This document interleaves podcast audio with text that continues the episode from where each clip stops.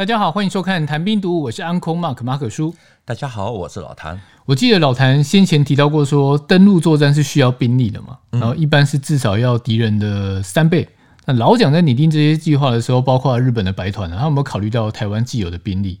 然后他有足够的力量去发起反攻的作战吗？我们还是以一九六零年发行的这个反攻大陆战略之研究来做说明好了。华南战役它的主要目标是武汉，副目标就是南京跟重庆。这份研究呢也承认说，反攻大陆呢必须一面进军，一面扩军。啊，必须要执行这个政策啊，因为当解放军撤走的时候呢，一定会把当地的青年啊，这个用词叫做裹挟带走啊，所以扩军并不容易，因此还要必须有其他的配合，比如说像是政治战啊、宣传战啊、策反等等。可是呢，作战一开始，毕竟还是要先自己要有足够的资本啊，也就是足够的兵力，所以所以这个计划说反共发起的时候呢。要投入二十七个步兵师，啊，二个装甲师，一个空降师，三个特种总队，啊，最后整个华南战役投入的总兵力，啊，你猜要多少？要七十五个之多。那这个数字真的很吓人，几乎那个时候台湾的年轻人啊，就几乎都要上战场，全部都要进。嗯，对，所以这个计划还说，可供作战的飞机呢，还需要一千两百架。如果财力许可，最好能够达到跟解放军三军啊兵力相平衡的这个状态，也就是陆军要有一百一十个步兵师啊，六个装甲师，六个空空降师，海军要二十七万吨，海上海上的运输能力要九十七万吨，那空军呢更夸张，要到三千一百架。好，你想台湾有多大？这个三千一百架几乎都不晓得是在哪里。对，反正到了一九六一年的时候呢，武汉计划就被国防计划给取代了。啊，国防部呢，他就在四月编组了国关作业室。啊，在有一本书哈，就是叫《尘封的作战计划》，这个国关计划口述历史啊，这本书里面他就提到说，依照那个时候的国力呢。只能支应初期的登陆作战，登陆成功以后就要以战养战啊，也就是说用三个月的准备啊打六个月的战，之后就是要在大陆就地补给。所以说蒋介石的反攻大陆作战计划其实是有非常多的版本，嗯、但像你刚刚提到的说，国防研究院的反攻大陆战略之研究有没有经得起实战检验的反攻作战计划？或者讲白一点呢、啊，它有足够的运输能量可以把大军给运到对岸？应该是没有啊。因为我们知道渡海作战最重要的其实就是海上运输能力啊，这一直是两岸心中共同的痛点。老蒋其实也知道这一点，所以他就在台湾稍微站稳脚步以后，才会说欢迎早点打来啊。不过他的反攻计划呢，也真的是因为一直这个运输能量不足啊，到了一九五七年的时候，国军现有的运输船舶呢还不足以运输一个陆战师啊，加上空战能空降能力不足。啊，所以就只能作罢。尽管如此啊，他在说欢迎早点打来的前后，台湾的确是有努力的在建造一些登陆小艇。例如有一本书啊，现在几乎没有人提的，就是《波族六十年》啊，是当年北平清华的毕业生胡光标所写的。这本书里面提到，一九五四年元月二十三日啊，美方那个时候在高雄左营召开一一项非常。机密的会议，啊，主持会议的是除了美军的顾问团海军组之外，还有来自日本横须贺的美军，这美国海军部，好，然后被邀请来的有台船，好，海军造船厂，还有他所自己主持的扬子木材公司等等啊，就一共五家。最后呢，由扬子木材获得了承造美国海军一百艘啊 LCVP。人员登陆小艇，好，这是一款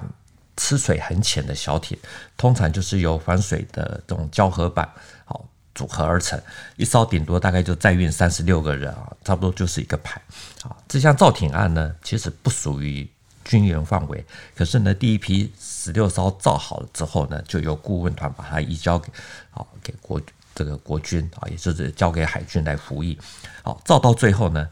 开了四条生产线。可以到到达每天一艘的地步好，一年大概就可以造四百艘。如果真的有四百艘，大概就是一次可以运输一个师的量。在同一个时间呢，美国国务卿杜勒斯呢还说，如果中共向东南亚发动大规模的攻击，美国就没有理由阻止中华民国向中国大陆啊这个发动他们渴望已久的攻击。好，与此同时啊，还有一个很重要的一个，我们可以看得出来，老蒋是真的想要反攻的点。啊，就是海军小艇大队也在一九五四年七月一日成立，主要的任务呢，就是负责将登陆部队或者占据啊，从这个海上运抵到希望登陆的滩头。因此，小艇大队呢，那个时候就总共下辖了十二个中队，好，拥有各式的登陆艇哦，大概数百艘。好，这个是小艇大队的全盛时期。所以说，一九五四年元月，美国在军援之外。另外提供登陆小艇一百艘，接着海军的小艇大队又在同年的七月一日成立，加上日本白团的关计划也完成，所以蒋介石那个时候的文告应该是说心态上比较乐观一点，才会说哎，这个欢迎早点打来。第二年的啊，也就是次年的这个算是文告，又说这个很具有潜潜台词的演说，就是说我现在虽然。还不能告诉你们什么时候可以反攻啊，但是我可以怎么样怎么样子啊？这个应该都是有他的背后心理因素啊在做支撑。就是他打来之后，美国就不会去挡老蒋反攻嘛？其实最关键的点就在这里。对，因为那个时候是杜勒斯在讲话。是我们这里还是顺便讲一点题外话哈，因为这因为这个是一直我很想讲的。就是我们现在不是常常在讲说，立委在审预算的时候，常常把国防预算啊某些项目给删了，然后就会被很多啊被一些媒体抓出来这个这个批评啊，也有一些网友也会做批评，然后就是说这个什么叉叉立委啊不例外啊等等，那或者也有或者说质疑说立委是在搬对岸等等啊，其实大家有所不知啊，不是现在立委才这个样子啊。包括那个时候整天在喊反攻复国的年代，其实就有这样子的立委，因为在胡光彪的这本《波竹六十年》啊这本书里面，他就有提到说，他为国家做了这么多的事啊，那，在反攻准备的工作正在好转的时候啊，竟然有立委郭子俊啊提出质询，好说他是以普通的商人来勾结政府啊，然后来骗取国家财物。啊，骗了东家，骗西家，啊，骗了一般的政府机构，还骗了美美元机构啊，由金元骗骗到了军元。啊，对于这样的指控呢，胡冠彪他就说，啊，这样的行为严重的影响到了盟邦啊，也就是美国啊，从此之后不敢再订造这一类的援助啊，来援助我们。如果当年没有受到这些打击的话呢，按照每天完成一艘的速度啊。台湾啊，今天所拥有的这种船艇啊，应该会比一百艘还要更多啊，所以他就批评立委啊，他说他们的所作所为啊，简直比敌人所想要做的彻更彻底的多啊。对，大家听到这个，应该就会很想到说，我们现在看新闻的时候常常看到的用词啊，真的是七十年来啊，几乎是一模一样。那我们在提的这个刚刚前面的这段故事呢，其实就是当年非常轰动的。扬子木台公司案，简单讲啊，历史不断重演，然后台湾的政治人物 不会让你失望。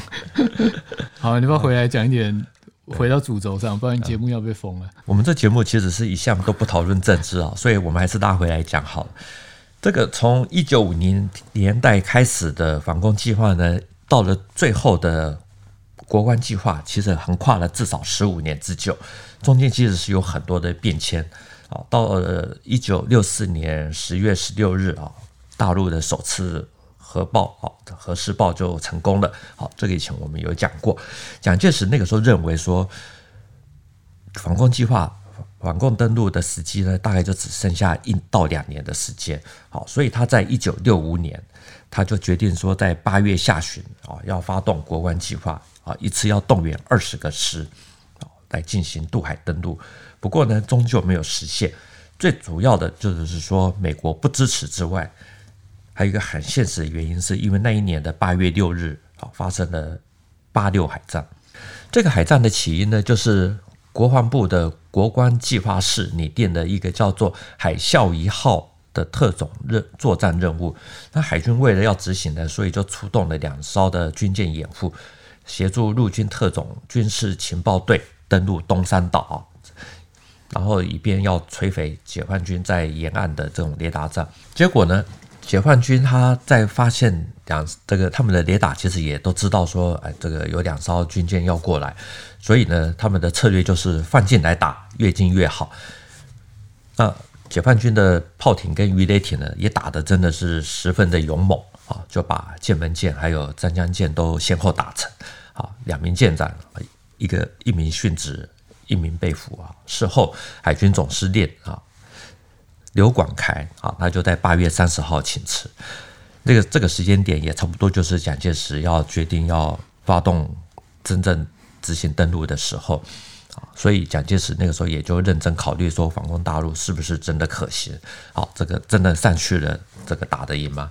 好，所以国关计划的规模就开始啊，慢慢的缩小啊，到最后就也是一样，就是跟以前前面的所有计划一样，都整个的。流产，不过这是在一个比较务实的情况下，他所做的最后的抉择。中国大陆的全国两会落幕了，除了对台的部分，香港选制改革也是一个重点。那刚好我前几天去参加了中华港澳自由协会的座谈会，那两岸知名的学者赵春山老师有提到说，台湾要以香港为借鉴，因为北京用法治解决政治，那台湾要避免被北京单方面的决定两岸关系。他提到的一个关键就是要交流对话。那